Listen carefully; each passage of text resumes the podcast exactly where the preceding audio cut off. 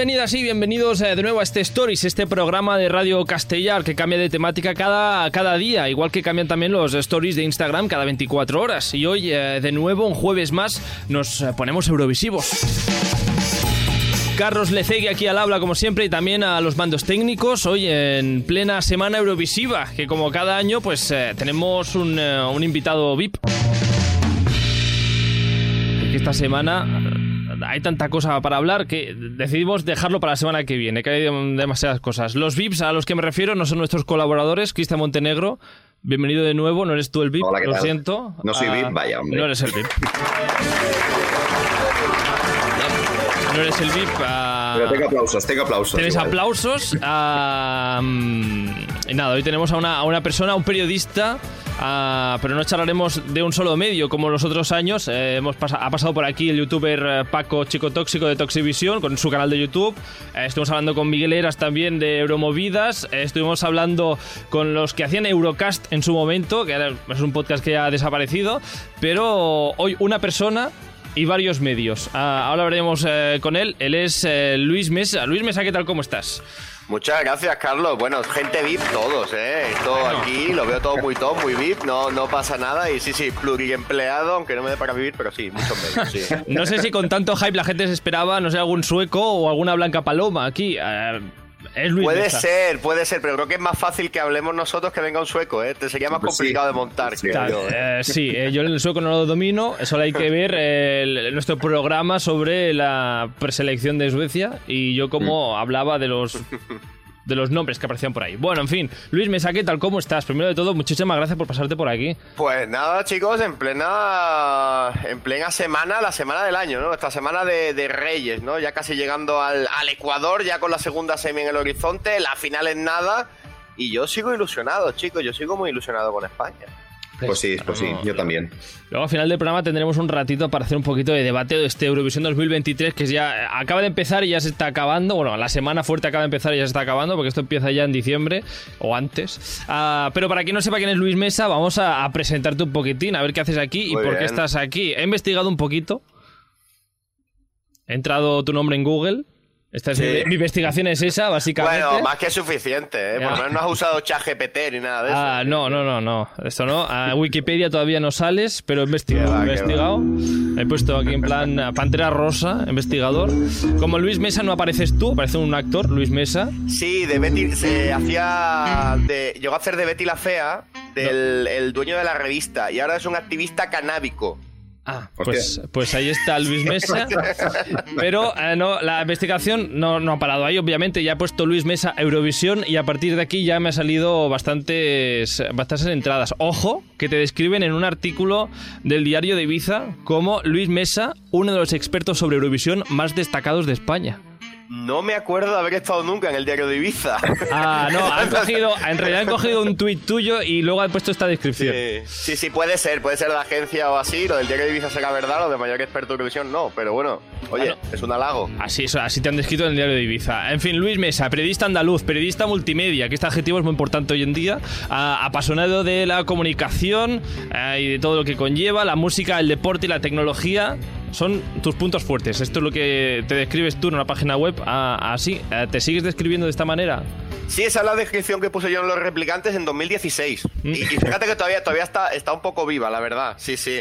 Eh, pues sí, ya te digo, 50, eh, bueno, 85-90% Eurovisión, 10% fútbol. A mí es el fútbol lo que me da de comer, eh, trabajando para la liga y de momento no me han echado por pedir tantos días para Eurovisión y Eurovisión poco a poco me va dejando de costar dinero, pero bueno, es un auténtico... Es una combinación curiosa, ¿eh?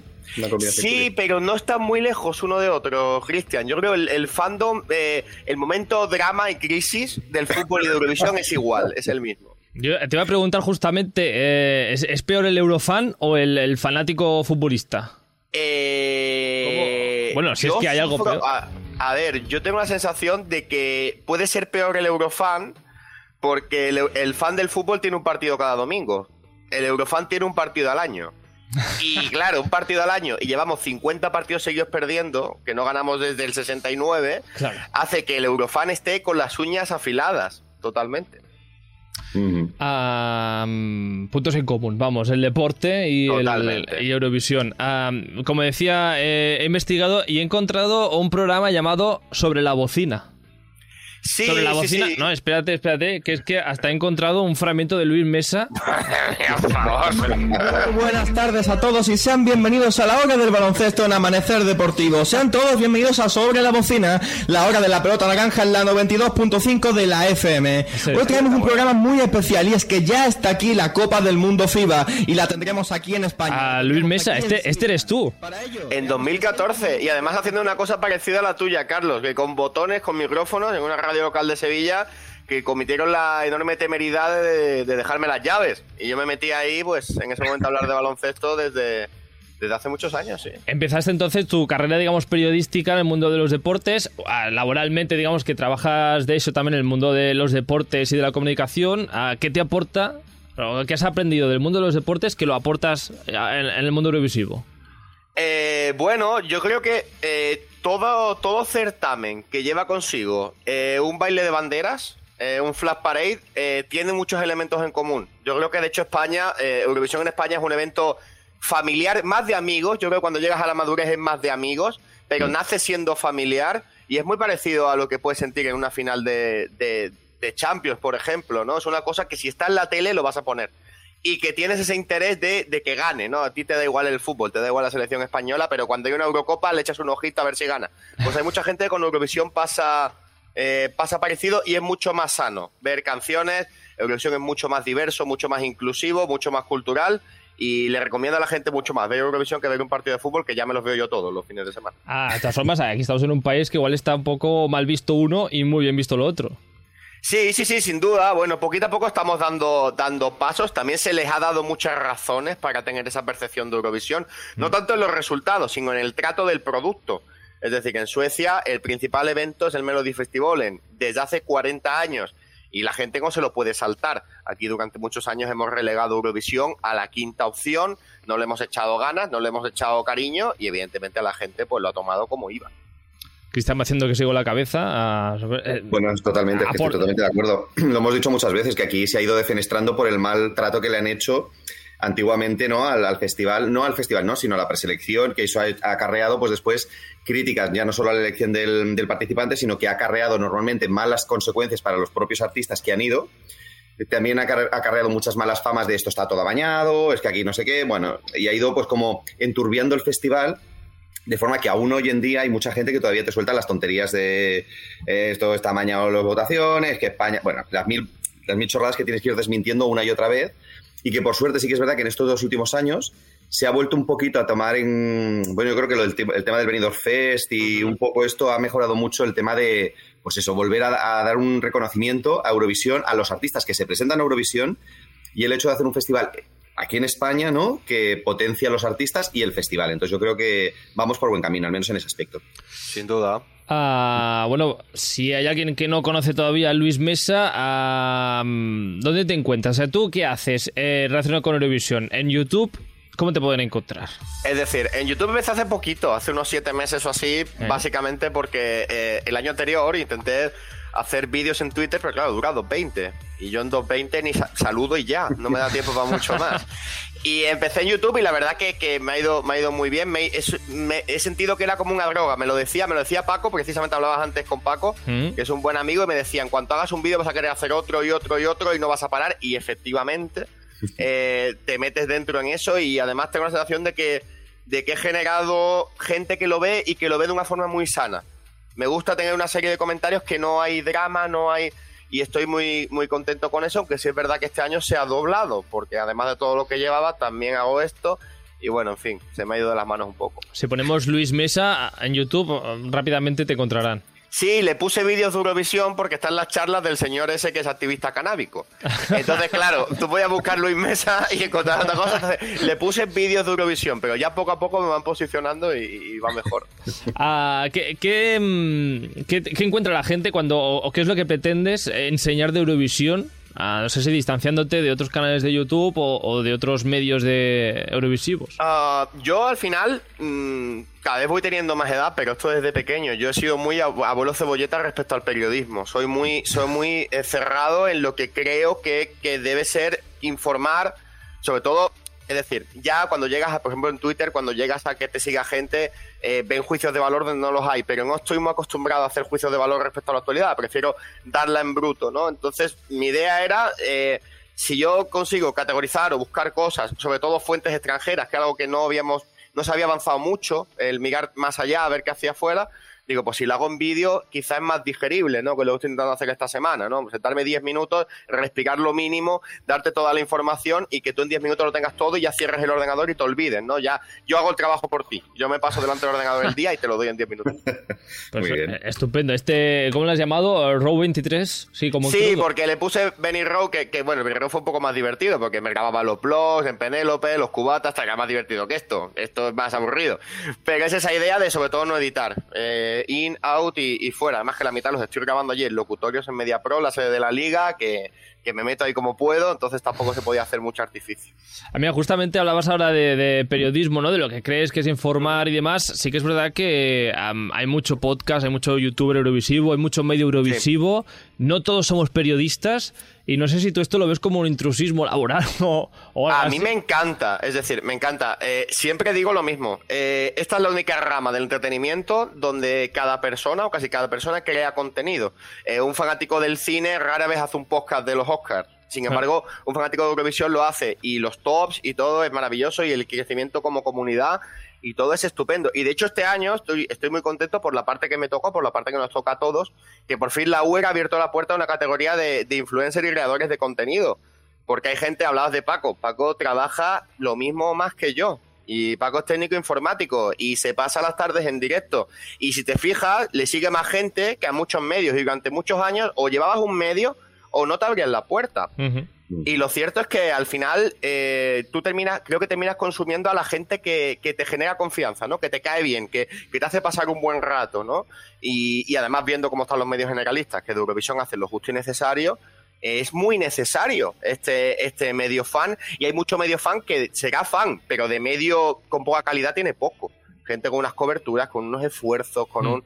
Así que estupendo. Eso no quita que durante muchos años sobre todo cuando Eurovisión iba un poco más de, capa caída, era un filón. Montar un medio, montar un podcast, montar algo y abrirte hueco hmm. de cara a acreditaciones, de cara Eso es una realidad. Y también es evidente que ahora crecerá muchísimo. Pero que, la gente tenga derecho a divertirse con lo que quiera. No tenemos por qué juzgar. Y, si quieres hacer un podcast, quieres hacer un vídeo, que hacer, hazlo, eres libre y, y ya está. De esto va eso, no pasa nada. Yo me imagino estas eh, grandes eh, encuentros donde aparecen eh, cantantes de Eurovisión y periodistas, ¿no? Me imagino todas estas ruedas de prensa que aparecen, pues eso, puedes aparecer tú como youtuber, Paco que comentábamos ahora, o puede aparecer Televisión Española en el mismo, en el mismo saco. me imagino como hay un ambiente como de tensión. Quita que tú no eres profesional, quita que... Ah, no sé. Televisión Española está haciendo una cosa muy bien, que es que está abriendo, abriendo mucho las puertas. Yo creo que desde el cambio de delegación se ha notado muchísimo. Nosotros simplemente, nosotros como Removidas, que es, un, es, un, es una cosa un poco extraña, porque somos todos profesionales de la comunicación, pero cuando haces un medio especializado en Eurovisión, se asocia directamente a que es un medio fan. Siempre pasa, pero los que no somos periodistas somos comunicadores audiovisuales y después Miguel es, es en marketing es top de España, me parece top de España, ¿no? Pero todos, todos somos comunicadores, ¿no? Y se nos abrió la puerta conforme cambió esto, ¿no? Y para nosotros es muy importante, ¿no? Pero bueno, hay que abrir la puerta a, todo el mundo. Lo que sí hay que diferenciarse un poquito, porque el artista es el que más sufre, chicos. Eh, recibir 20 veces las mismas preguntas con la barrera del inglés, que encima es muy complicado, yo no tengo un buen inglés, otra vez y otra vez la misma entrevista, la misma pregunta, al final quemas a los artistas. Me parece bien que se abra la veda, pero nos toca reinventarnos un poco. Ah, si, alguien em, sabe o no sabe cómo reinventarse, uh, que cojan ejemplo de Euromovidas, que hacéis unas entrevistas que igual eh, poco habláis de Eurovisión, pero mucho conoces al artista. Sí, está muy bien. Al, final yo creo que genera una atmósfera distinta. Nosotros nace, bueno, nace Euromovidas, Euromovidas nace de la idea de, Miguel Egas y de Alberto Temprano, que ya no está con nosotros, mm. pero y después en ese momento, justo en cuanto lo organizan, se les ocurre la temeridad de llamarme a mí y empezar los tres, ¿no? Eh, sobre todo la idea de que nace nace en 2019 en un momento de drama y de toxicidad en el mundo eurofan gordísimo, gordísimo. Y o le dábamos la vuelta al calcetín y lo tomábamos de una forma más desinhibida o no nos apetecía hacerlo, ¿no?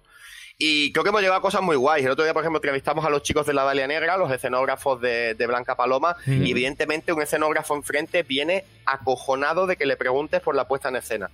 Y yo estaré hablando media hora con ellos, y que de lo gusto que estuvieran, ellos contasen todo sobre la puesta en escena. Si yo preguntarle, para mí fue un triunfo, porque fue, mira, han venido a gusto y se han ido a gusto, porque es que hay muchas entrevistas que se hacen por, por por necesidad, pero nadie, ningún artista te va a contar de la puesta en escena, de los ensayos, de la escenografía, no te va a decir nada y estás perdiendo un tiempo que puede ser jugoso para otra cosa. A mí me interesa más el personaje, quizá, que, la canción. ¿no?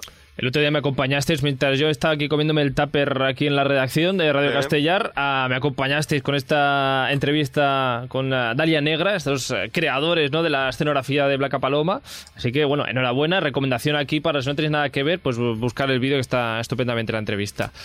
De todas formas, sí que es verdad que aunque tú eres, eh, digamos, parte, no sé si parte importante de, Euromovidas, con el resto de colaboradores de, Euromovidas, este podcast y YouTube, es que claro, lo hacéis de todo.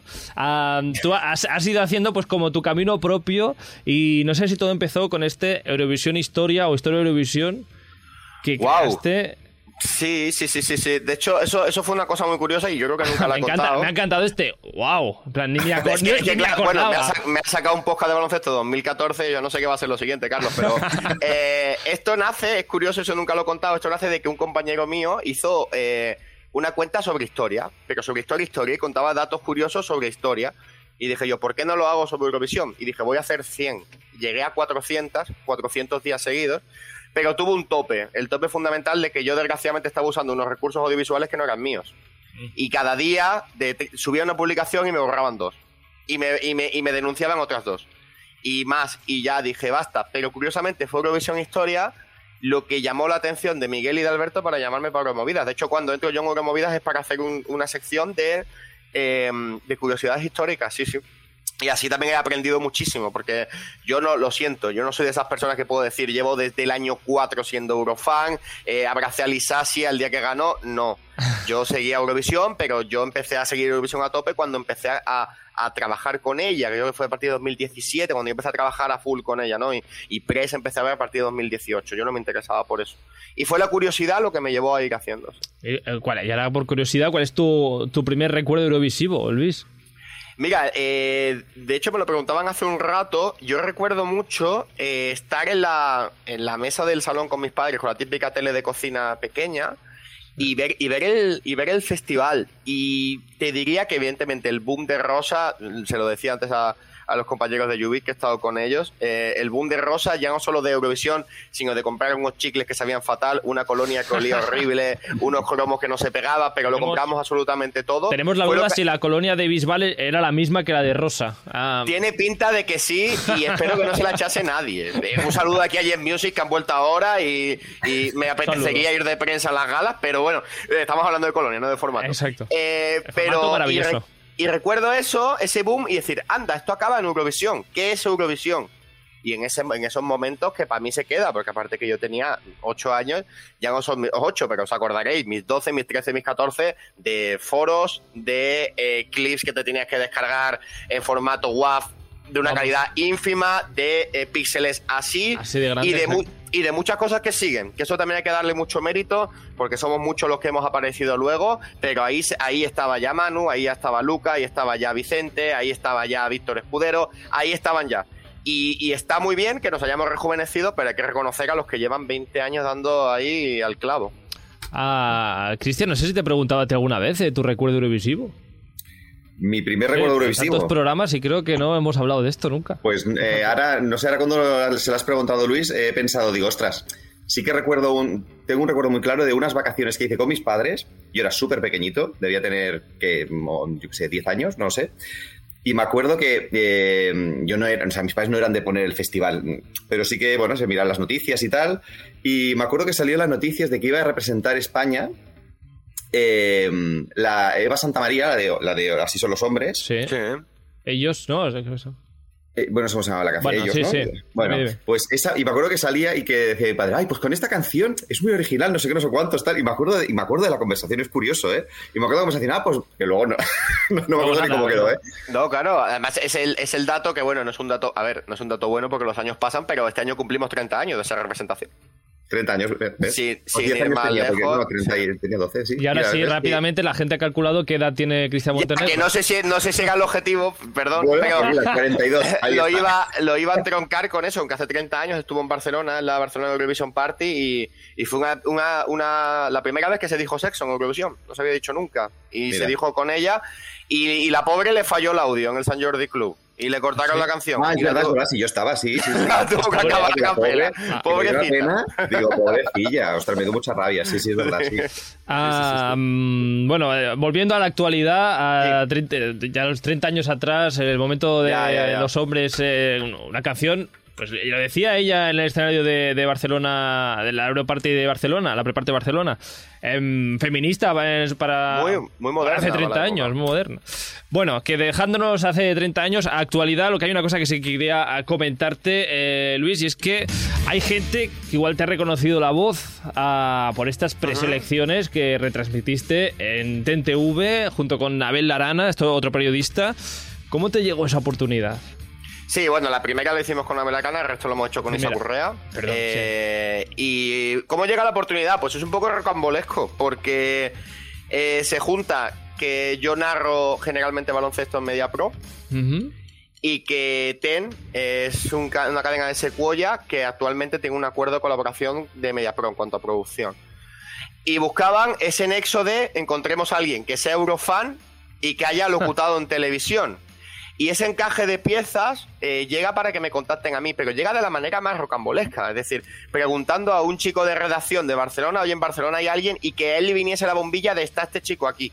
A mí, de hecho, cuando me llaman es al poco tiempo, porque la campaña de TEN nace porque, porque Luca de Eurovisión Spain hace un meme con, con la doctora Polo. Y empiezan con eso del melody, el melody, el melody, y deciden comprar algo. De hecho, se decide hacer para un año antes, pero se destroza todo por el pospandemia y tal, y hay que. Y al final nos quedamos sin eso. Cuando yo recibo ese mail que pone confidencial locuciones de Eurovisión, yo lo primero que pensé fue: esto no esto está, esto es mentira. Esto está Es mal. decir, No, no va para mí esto. esto no va, no va para mí. Pero yo les tengo que agradecer mil porque se tiraron a, se tiraron a la piscina. eh, fue la primera vez que yo locuté a nivel nacional, porque yo el baloncesto que hago entiendo que es una cosa que aparte es para un OTT, es para es online. Yo nunca había locutado a nivel nacional. Y la manera que han apostado por mí ha sido increíble. Creo que han salido cosas muy chulas. Hemos llegado a ser trending topic nacional con las, con las preselecciones. La audiencia lineal nos hace un poquito de rollo, porque esto de los audímetros nos deja unas audiencias que no creo que sean, no son las que son. Pero a nivel digital ha sido increíble. Y, y después de este año, bueno, yo quiero que gane Blanca, chicos. Pero si gana Caria, mira, a mí me hace ilusión que un tío que hemos dado el UMK mm, gane Eurovisión. También me hace ilusión. Ah, el UMK, que ya lo comentáis en Euromovies, pero aquí también, Cristian, la mejor preselección de. No de solo de este año, de los últimos años. Mm, Sí, sí. La de Finlandia. Sí, sí, sí, sí. La verdad es que es de estas que tienes ganas de ver porque realmente hay calidad, sí, sí. Siempre, a- cada año hay más ganas de ver la, la preselección de, de Finlandia. Ah, de todas formas, tú estas preselecciones, Luis, ¿cómo lo viviste? Eh, mucha tensión, el hecho de preparárselo. ah, Sí, Nervioso. Se, se disfruta muchísimo. Yo, de hecho, tengo la, la famosa Biblia, que de hecho, por aquí tiene que haber alguna. a ver, a ver. ah, la Mira, Biblia, este a ver, a tocho, por ejemplo, es una, esto es una boche per San Marino del año pasado, una preselección buenísima, que a mí me encantó. Me- no, no me encantó. Ah, vale, no. digo, no sé, no sé, ahora cómo la pues vamos a llamar a Fel. Se puede- ya se puede decir, ya se puede decir que fue un poco, fue la más complicada de preparar porque los datos, claro, no eligieron los finalistas hasta el día de antes y los datos fue un poco gordo. Pero ya veis, tengo, tengo aquí el tochaco y lo que haces es juntas, eh, aparte de la escaleta, que bueno, Mele y Albano, 52 minutos, eso ya supongo, supongo que os acordaréis. Eh, datos del país, Es datos que históricos, datos de cada artista, tal, y meter todo, todo, fotos, tal, todo a tope. Llevas mucho, te crees que llevas más de la cuenta y la realidad es que no, porque eh, leer no es lo mismo que eh, que el tiempo que tardas en escribirlo. Nosotros no tenemos ningún tipo de guion y creo que esa es la magia que tiene. Yo tengo una admiración enorme, mm, bueno, hacia Tony, lo que hace Tony y Julia es increíble. Eva Mora eh, se acordaba la semana pasada, sin ir más lejos, de José María Íñigo, referente absoluto, maestro entre maestros. Eh, y a mí me choca que de eventos en Eurovisión que se han dado en España estén esos nombres y después lo haya hecho yo. El otro. Mesa, debajo. Es como no tiene ningún sentido. Es, una temeridad lo que han cometido, ¿no? Pero no, no nos gusta tener ningún tipo de, guion. Nos gusta tener una traductora que siempre suele venir, meterla dentro. Suelen ser además, suelen ser señoras, siempre hemos coincidido señoras de una mediana edad. Eh, y siempre como muy, muy entregadas, ¿no? Y, y, no queremos que tampoco traduzca, sino que nos cuente su realidad, del país que viene, qué tal, que nos sirva de, eh, de, un poco de muleta para lo que queremos hacer. Y después Isaac también es, buenísimo, ya no solo por su conocimiento, sino por tener a un director de un colegio público de Guadalajara, que otra cosa no, pero clases sabe dar, tener un, profesor, tener un profesor al lado es una auténtica gozada. Pero sobre todo ese hecho de intentar hacerlo desinhibido. Nosotros tenemos el guion siempre y la escaleta y todo lo que dice y tal, pero me interesa más hablarle al que lo escucha, porque además es un producto para eurofans, es decir, una preselección extranjera puedes enganchar a alguien que está haciendo zapping, pero no es la Eurovisión que tiene que hacer eh, Tony, Julia para 3 mm, millones de personas. No. Mm. Es una cosa para Eurofans y me gusta hacerlo de tú a tú, pero sí, mil datos, mil cosas y, ya está. Y cuando se empieza, pues ya para adelante. La Biblia ya podría ser digital, ¿no? A día de hoy. Eh, yo eso no lo he dicho nunca tampoco, pero yo lo que hago cuando acabo la jornada de antes en Media Pro subo a la impresora y lo imprimo, y a color. Ah. Que eso no sé si se han enterado, pero bueno, entiendo que como es una cosa que se usa para el grupo tampoco pasa nada. No diremos nada, igualmente. No, no, coger este corte para ponerlo en Instagram, no te preocupes. bueno, ah, hemos comentado todo un poquito lo, que haces en el equipo de Movida, estas preselecciones, eh, este nuevo, digamos, canal de YouTube, este Eurovisión Historia, que ahora ya es historia. Ah, bueno, sigo tirando Sigo tirando los stories de los vídeos, porque todavía siguen, me siguen 2.000 personas todavía, cada vez menos, se están yendo, claro, no hay nada. Pero yo el story lo tiro, a ver si alguien pincha. Ah, no sé si... bueno, vamos, no sé cómo llevas la fama eurovisiva. ¿eh? Con estos eventos que vas eurovisivos, si es que hay fama o no. Aquí Luis Mesa... La ya todo fama eurovisiva, por Dios, Carlos. Hombre, es que yo tuve aquí... Es que aquí, esto no sé si, si, alguien lo sabe. Eh, primer concierto de la Barcelona Pre-Party Barcelona Sala Polo, Barcelona. hay un. Justo delante de la puerta un. Un semáforo para cruzar al otro lado de la diagonal, a diagonal del paralelo, perdona. yo estaba ahí esperando que se pusiera en verde y al lado mío estaba Luis Mesa. y yo, yo, diciéndole, creo que estaba Cristian conmigo, este es el, este es el de los movidas. Este, este, es el este es el que sigo. o sea, yo he tenido un momento fan con Luis Mesa. No sé si ha sido el único. No, te dije nada, por cierto. No, pero, yo me acuerdo mucho problema. E, ese es el problema. A día de hoy, decir, eh, yo, por ejemplo, ya no solo, sino hablando de manera, eh, digamos, económica, pecuniaria, yo le gano de 50 a 60 céntimos al día con YouTube. Yo, yo cobro en esos momentos que haya gente que me diga, oye, me encanta lo que haces, me gusta lo que haces. Yo le agradezco muchísimo. Si es verdad que cada vez tiene menos sentido que el anterior. Es decir, por ejemplo, esto es una cosa. En Madrid, en la pre-party, eh, me llegó una chiquilla eh, prácticamente temblando y solo le salió a decirme: ¿Te puedo dar un abrazo? Y fue como, claro, chiquilla, pero tranquila, tranquila, que no pasa nada. No pasa absolutamente nada. Y me gusta, sobre todo creo que sobre todo raíz a raíz de YouTube, yo creo. De que genera más cercanía hablándole a la gente y, a mí me encanta, me encanta y además me gusta que hay todo tipo de gente. Que llegan familias con hijos, que llega tal, que siempre asociamos como, no, me seguirá gente de una horquilla de 25, 45, no, sino que hay chavales de 15, hay señoras mayores, hay, hay de todo y que yo le agradezco, le agradezco mucho y además me gusta que se hacen las fotos y después se dan cuenta como salgo en la foto y no la suben. Eso también lo agradezco, porque hay fotos y fotos. Una foto en un after party a las 3 de la mañana, pues, pues no ponga encima de la tele. Y no suelen subirla, la verdad. Pero a mí me encanta, me encanta y, me, hace, me hace sentir muy bien el hecho de de que es el verdadero premio que yo, que yo tengo, que la gente te reconozca lo que haces, eso es genial. Pues oiga, que si alguien se encuentra con Luis Mesa, pues que se atreva a decirle algo, por lo menos hola, ¿qué tal? Oye, que muy bien tus vídeos, no como yo, que me callé, como... Ah, bueno, pero es que hay mucha gente que te lo dice después, no es que te vi, pero digo, pero tú tranquilo, si no pasa nada. Si yo, tengo, si yo parezco un ministro, yo tengo carrete para hablar de lo que haga falta. ah, y si alguien tiene ganas de conocer a Luis Mesa, hoy estamos eh, emitiendo esto en Radio Castellar, eh, el 8... El 8 el 8 de la semifinal, de la segunda semifinal, que no sé ni qué, qué día vivo. Mañana viernes eh, estáis haciendo un directo en Barcelona eh, con Euromovidas, así que si alguien quiere ir a conocerte, ¿dónde tiene que ir? En el Imagine Café, eso está justo en la esquina de Plaza Cataluña, al lado del SNAP del Paralel, en la sala de abajo. En la sala de arriba hay una conferencia, no sé qué, es operación personal, que si usted quiere ir, pues se queda allí a ver qué le cuentan. Pero lo de Euromovidas está abajo a las 6 de la tarde y haremos el, directo. El aforo caben unas 30 personas o así. Yo creo que más que de sobra. Mm, además, me gusta y me tranquiliza porque hicimos un venidor en el Q Lounge con la gente del Eurofans Club y eso fue como una boda. Porque era un día que competíamos con el, con el Euroclub y era, eran las 10 y un minuto. Estábamos Miguel Egas y yo en la puerta y no había nadie. Al final, al final nos juntamos 15 personas, llegamos todos los sofás, echamos un rato estupendo, pero ese momento de ver que daba la hora y que no había nadie, fue horripilante. Así que animo a la gente que venga y además me gusta que, este año, eh, esta vez hemos dicho grabación en directo con público, no show en directo. Porque si no, grabamos y ya está y que la gente nos vea por Es que sabes qué pasa, que en Benidorm es que a cada minuto había un evento diferente. Si es que esto era imposible. Y desde aquí se le dice abiertamente a María Aguirre que nos contraprogramó. Con Lorenzo, eso hay que decirlo. Hombre, Lorenzo. Yo no puedo competir con Ru Lorenzo. o, sí, no te he visto nunca cantando The Rain, así que ah, igual aquí hay una lucha interesante. No es posible. bueno, pues eso, que viernes eh, directo en Mesa y el, resto de equipo de, Euromovidas ah, para, quien quiera. Y si no, pues en, Twitch.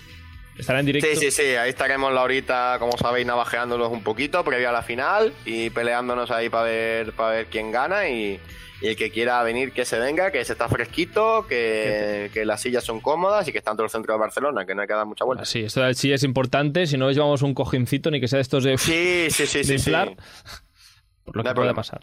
Ah, no, sé yo cómo van las hemorroides de la gente, por lo tanto, por si acaso hay gente seguro que lleva el cojín. Lo que haga falta. Lo que haga falta. acabamos la entrevista, el programa de hoy, con, un pequeño test eurovisivo, si, si os parece. Muy bien. Ah, no, no, no, vamos a poner nota, ¿eh? No os preocupéis. Que no... Bueno, menos mal. Porque... El primer recuerdo eurovisivo ah, de Luis está relacionado con Rosa, ya lo sabemos, pero eh, no sé si hay una canción o actuación eurovisiva preferida de todos los tiempos. Esta es la primera típica pregunta de un Eurofan. Preferida no, pero mira, esta es curiosa. En 2011, yo el sábado de la final de Eurovisión, de la final de Düsseldorf, eh, le dije a mis amigos, veniros a casa y tal, y la veis y ya está, con el cachondeo de, ah, Eurovisión, Eurovisión, tal, no sé qué. Y recuerdo la actuación de Lena de Taking by Stranger, recuerdo típico de empieza a cantar Lena, eh, entran mis padres por la puerta, pasa mi madre por delante del televisor y estaban todos los chavales tan onnubilados con Lena que no vieron ni pasar a mi madre. Estuvieron toda la gala dando la turra, porque dando la turra, y fue a actuar a Alemania y no se oía nada en esa sala. Y fue como, mira por dónde, mira por dónde tan malo no era ver Eurovisión. Ah. Así que esa es curiosa. ¿Alguna actuación, Cristian, tú, a, mítica que te guste eh, especialmente? Bueno, yo porque le tengo mucho cariño, eh, eh, vamos otra vez a tirar 20 años atrás, en este caso ya no son 30, sino son 20, y es en la actuación de Beth de, Eurovisión, porque me acuerdo, es que es de esas que tengo clavadas en el corazoncito, porque me acuerdo de que era un fin de semana que me quedé yo solo, estaba estudiando fuera, vivíamos en una residencia, y me quedé yo solo con, mi prima, y vimos el festival, y nos plimplamos, bueno, no voy a decir eh, cosas alcohólicas, pero... No ibas, no ibas fino, bueno, justamente ibas... sí. Pero me acuerdo tanto de ese momento. ¡Qué guapa va! Que, bueno, no sé, o sea, eh, que luego, claro, con la distancia, pero yo le tengo mucho cariño a ese día. Y me acuerdo mucho de ese día, de esa actuación de Beth, verla ahí con mi prima, eh, no sé, le tengo mucho cariño a este ahora, momento. Ahora entiendo todas las cervezas que te tomaste en, la- en el concierto de Barcelona ah, para intentar llegar al punto llegar de al Bet, punto- ¿no? Bet, dime, 20 años Y- después, el mismo y punto. Previo, pre- previo crédito bancario, porque claro, el precio de la cerveza de San Jordi Club Eh, ya tela, directamente te cogías ya la de litro grande ya para... Cogí- la grande, la... La grande, la grande. Bueno, ah, Luis, ¿algún eh, guilty pleasure televisivo? Eh, Guilty Pleasure Eurovisivo. Sí, mira, me encanta eh, This Is My Life de Euroband. Hombre, eso es una cosa, es que eso es una cosa Este, que tú en lo este ves, programa no es un guilty pleasure, es un pleasure directamente. tú lo ves y dices eh, esto, verlo, escucharlo mejor, verlo no tanto, pero me encanta, me encanta el el, el Europop y eso es maravilloso, me flipa. ¿Y no te pasa que hay alguna canción que igual son aclamadas por la crítica del Eurofan y en cambio tú no le ves, no le encuentras nada? Odio, odio Sus de Ronan Isliu, de Albania 2012. la odio con todo mi ser. Es decir, es una cosa imposible de escuchar con auriculares, esos chillidos. Ese, de, esa desga- ese desgarramiento tan grande, la odio. A la gente le encanta, pero yo es que no puedo con ella. Pues, ah, ah, Cristian, en, este, en esta línea, ¿alguna canción De este año, Guilty Pleasure. Hombre, eh, canciones No, que creo que a la la gente no gustan, que creo que no gustan, pero a mí me hace la cuento súper interesante. Iru, por ejemplo. la, la Iru de este año de Georgia, creo que es, ¿no? Sí, Ah. bueno, este año, ¿eh? Sí, sí. Ah, como periodista, ¿quién te gustaría entrevistar del, del mundo revisivo, Luis? Eh, a mí me gustaría, mira, hay, hay dos. Una porque nos quedamos con las ganas, que fue que entrevistamos a Christer Björnman en Benidorm y el micrófono no funcionó.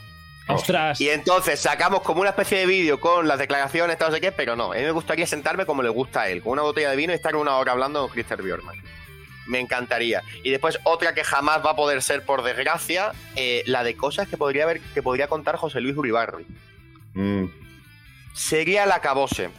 Y, y la verdad que, que hubiese sido increíble haberlo hecho, pero bueno. Ah, me esperaba un, un calvo de Keino, pero claro, a este ya los ha entrevistado. Sí, sí, Claro, sí, tampoco eh. dio mucho juego. Es decir, bueno, ¿No? dijo hola, soy Calvo de Keino y tal, pero tampoco, no sé. El, ca- el- el carismómetro eh, podía haber ido un poco más para arriba, la Y verdad. no, y no, no subió. Ah, bueno, ya en clave Eurovisión 2023, eh, final del sábado, ¿algún pronóstico? Ah, ¿Ganamos este año? Porque yo, yo estoy apostando últimamente que ganamos este año, eh, fíjate. Pero no, también lo apostaba el, día de, el año de Miki Núñez. Y no fue muy bien tampoco. Sí- bolas de cristal nunca funcionan. No, las Estoy intentando, bueno, bola- este año bola de cristal no hablemos, por favor. Eh, el- eh, yo estoy intentando en cada entrevista decir un pronóstico distinto. Ah, Así, amigo. a ver Ah, una que tal. No, a ver, buena, a ver, buena. chicos, yo, yo creo que, que hay dos caballos de batalla enormes, que son Suecia y Finlandia. Creo que son dos cazadores máximos de televoto, que eso es una cosa tremenda. Ya hemos visto de 2017, todos los ganadores de Eurovisión no le ha hecho falta ganar el jurado. Han ganado el televoto y ya está. Creo que Blanca es firme candidata a poder ganar el jurado.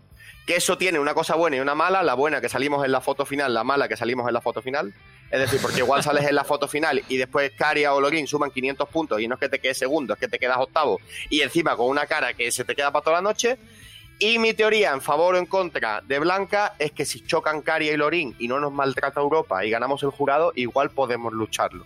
De igual forma, con Lorín, lo mismo. Si Caria gana el televoto, Blanca el jurado y queda Lorín segundo los dos, gana Lorín.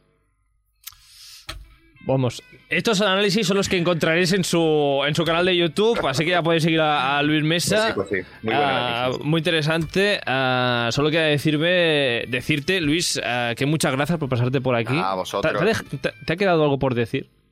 No, ¿Quieres, a- aprovechar este momento de Radio Ni Castellar? a, ni a mí ni a ti. Yo venía aquí a hablar y a decir que, que vaya tela en la sandwichera de Lorín y me ha sacado hasta los programas que hacía la carrera. Eh, Si quieres Es nos decir, ponemos a hablar de baloncesto, pero ya te digo yo que no sé exactamente eh, esto- qué podría nada, decirte yo. Nada, chicos, que muchísimas gracias, que disculpad el, el- la agenda, esto la gente no lo sabe, pero ha costado bastante agendarlo, pero es que está, esto está que no se puede aguantar como está de cosas la semana. Es que claro, aquí Y- también, eh, aquí un servidor eh, intentando hablar con alguien eh, experto en Eurovisión la semana de Eurovisión. Es que claro, yo también eh, Pero cuando te poco. tira, cuando te tira el contenido, si Claro. hacemos esto en agosto no lo va a ver nadie. Bueno, la lástima, la lástima es que Luis no pagamos nada, por lo menos espero que hayas pasado un buen ratito por aquí. Así que Me lo he eso es lo que pasado te muy puedo bien y, y, chicos, lo que necesitéis ya sabéis que estamos aquí a disfrutar de la final de Eurovisión, que no nos la amargue nadie, que es lo mejor que hay en el año. Oye, gracias Exacto. también por el contenido que haces y por las horas invertidas. Maravilloso. Bueno. que, que la gente eh, siempre opina de la parte negativa, así que eh, gracias por, por tu tiempo.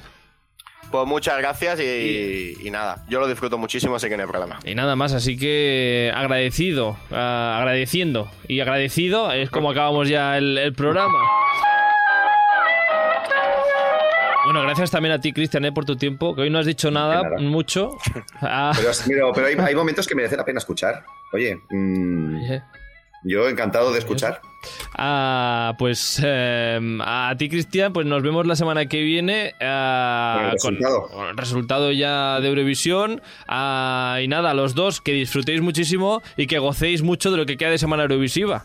Así que nada. A, por todas, a vivirlo lo más grande. Y si eso, nos vemos igual en el directo, Luis, del viernes. Muy bien, pues si, te quieres pasar, ahí estamos sin, sin problema. Yo te guardo un asiento preferencial. Hombre, un cartelito. Pues si voy, pues espero por lo menos la, silla acolchada. Ah, por lo menos. Cuenta con ello. Ah, Luis Mesa, muchísimas gracias. Aquí estamos Montenegro hasta la semana que viene. Adiós, chao. Adiós.